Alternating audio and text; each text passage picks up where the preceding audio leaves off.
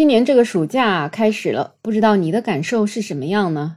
这也是疫情之后的第一次暑假，我就感觉大家可能真的都被前几年困在家里啊，给逼疯了。那么这个暑假一定要出去放飞自我。从开始放暑假之后啊，像我们这样的出差人士，再想买机票、买火车票，真的都没那么好买了。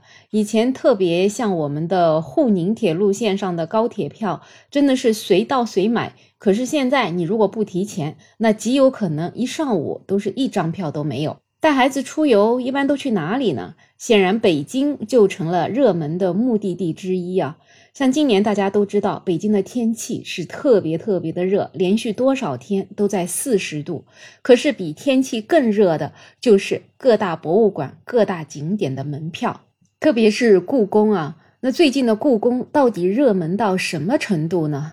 有游客说，每天呢它是限流三万张票的，需要提前七天实名预约抢票。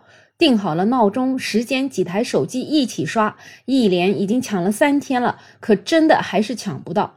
一开始呢是压根进不去，等好不容易进去了呢，可是却发现已经显示预约满了，根本就抢不到。所以有一些游客啊，已经订好了去北京的机票，可是无奈呢，就是一直抢不到故宫的门票。而且通过北京的朋友打听啊，发现连门口的黄牛票价也已经高涨至六倍了。所以很多人就想，为什么我在手机上抢不到的票，却有黄牛呢？相信啊，这个还真的需要人来管理一下，不然真的各种门票都成了黄牛挣钱的工具了。那么总归有人能抢到票的，抢到票的人又是什么样的体验呢？其实我在小红书上看到最多的帖子就是劝退，这个故宫里面真的可以算是人山人海了。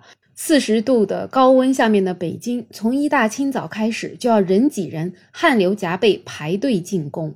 进了宫之后啊，你就要路过那个广阔无垠的大广场，上面一点树荫都没有，所以啊，人呢真的都是要热化了。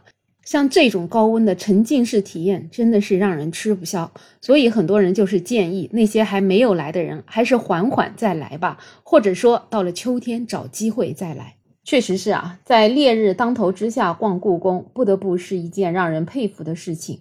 可是啊，在佩服的背后，也是要付出惨痛的代价的。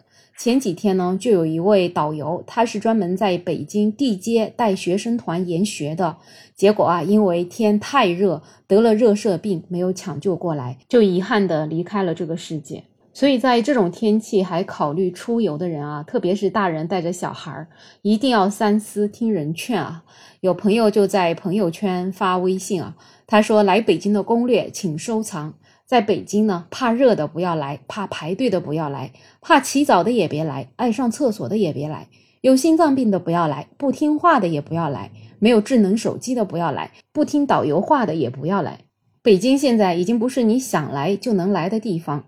估计啊，全北京城唯一不用预约的就是厕所了。北京现在已经进入了四大皆空的状态，无房、无车、无导游、无票，各种抢票，再配上这个四十度的高温，这才是北京的热情。而北京的太医啊，也真的很忙啊，幺二零救护车天天都得救援，所以游客真的需要谨慎。同时啊，这游客的热情给北京带来的还不只是旅游景点的爆满，据说是连地铁啊等等地方都是各种充满了游客。很多上班族也在抱怨啊，早晨想挤个地铁进去，有的时候都挤不上，所以都在期盼这个暑假到底啥时候才能过去呢？